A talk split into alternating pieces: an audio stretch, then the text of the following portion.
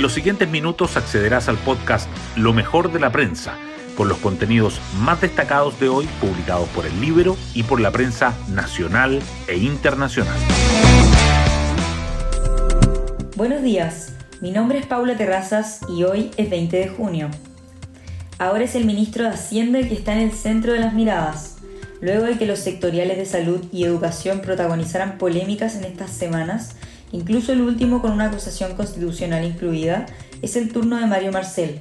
Su crítica a la tramitación de la PGU y la advertencia de un riesgo de grandes magnitudes de no aprobarse el acuerdo fiscal le trajo consecuencias.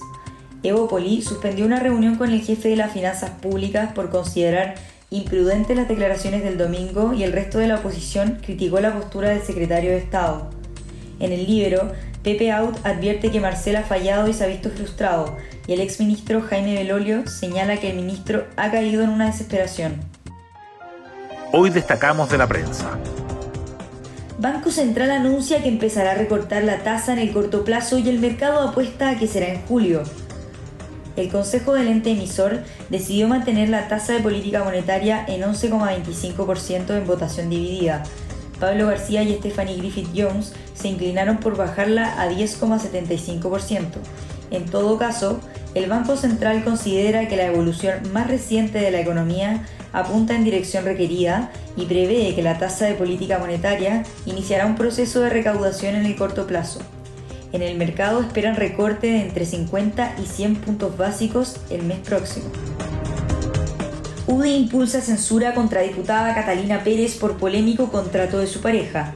La vicepresidenta de la Cámara ha sido criticada tras conocerse que la Fundación Democracia Vida, creada por su pareja Daniel Andrade, firmó tres convenios por un total de 426 millones de pesos con la Ceremi de Vivienda de Antofagasta, dirigida por Carlos Contreras, quien fue asesor de Pérez. Los tres son militantes de Revolución Democrática. Andrade y Contreras renunciaron a sus cargos tras la polémica.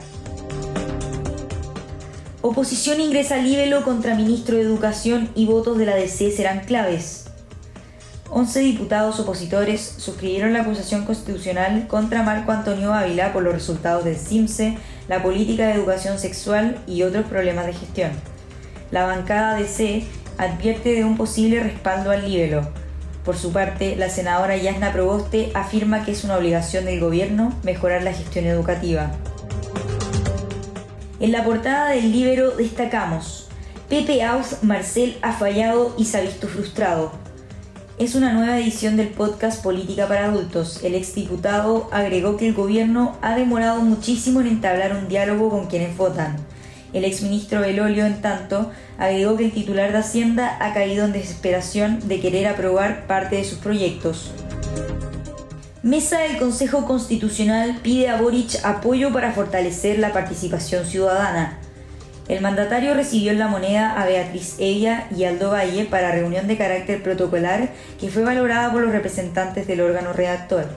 En tanto, el debate por subsidiariedad revive tensiones entre la derecha y la izquierda. Salud analiza incorporar nuevo tratamiento para enfrentar el virus respiratorio sincicial.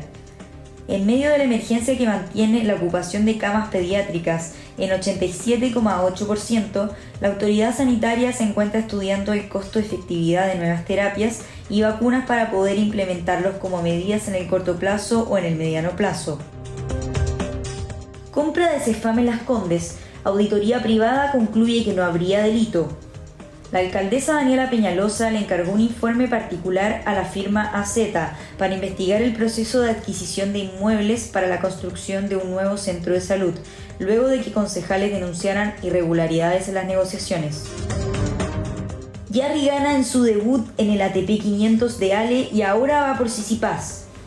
El tenista chileno 28 del ranking mundial se impuso en dos sets ante el francés Coretin Moutet y volvió a ganar en las canchas de pasto luego de cuatro años. El griego Stefano Sisipas será su rival en la segunda ronda. Y así llegamos al fin de este podcast donde revisamos lo mejor de la prensa. Que tengan un excelente día.